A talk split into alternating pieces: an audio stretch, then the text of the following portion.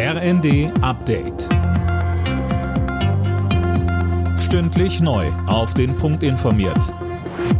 Ich bin André Glatzel. Guten Abend.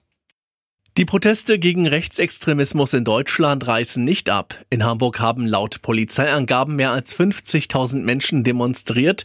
Jetzt am Wochenende sind zahlreiche weitere Kundgebungen geplant.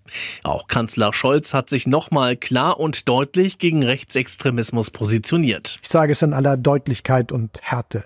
Rechtsextremisten greifen unsere Demokratie an.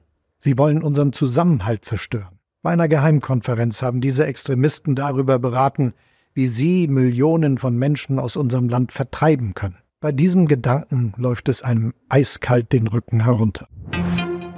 Ausländer sollen in Deutschland einfacher eingebürgert werden können. Der Bundestag hat den Ampelplänen zugestimmt. Die Wartezeit, bis man einen deutschen Pass bekommt, soll von acht auf fünf Jahre gesenkt werden. Außerdem soll die doppelte Staatsbürgerschaft grundsätzlich möglich sein. Politiker, Fans, Wegbegleiter. Sie alle haben Abschied von Franz Beckenbauer genommen. In der Münchner Allianz Arena fand am Nachmittag eine Trauerfeier für den verstorbenen Fußballkaiser statt.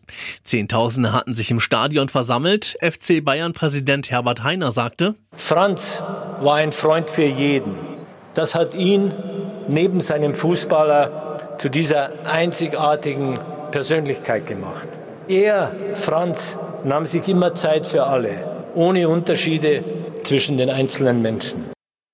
Beckenbauer war vor anderthalb Wochen im Alter von 78 Jahren gestorben.